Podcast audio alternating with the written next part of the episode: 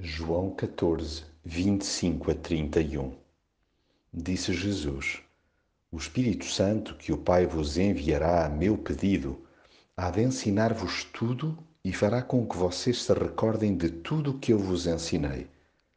É a minha paz que vos deixo. É a minha paz que vos dou. Mas não a dou como a dá o mundo. Não se preocupem, nem tenham medo. Ouviram aquilo que eu disse Deixo-vos, mas volto outra vez para junto de vós. Jesus não encomendou recados a ninguém.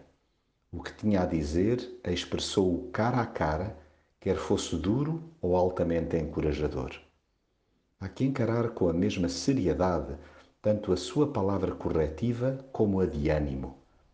Festejemos, pois, a certeza que nos deixou, que na sua ausência o defensor avivaria a nossa memória sobre tudo aquilo que nos ensinou.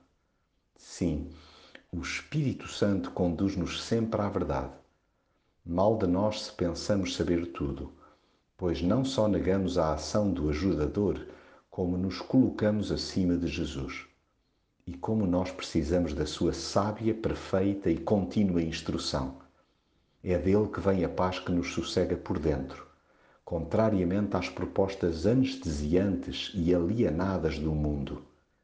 Jesus não nos livra de escolhos, mas acompanha-nos a toda a hora, inclusive na de maior dor. E assim como ele, após ter enfrentado a cruz, voltou para junto do Pai e tem a expectativa que nos alegremos com isso, descansemos também quando alguém vai ter com Deus.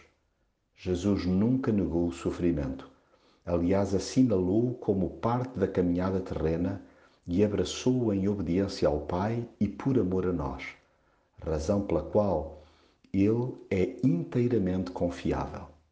Basta, pois, de acabrunhamento e toque a marchar com ele.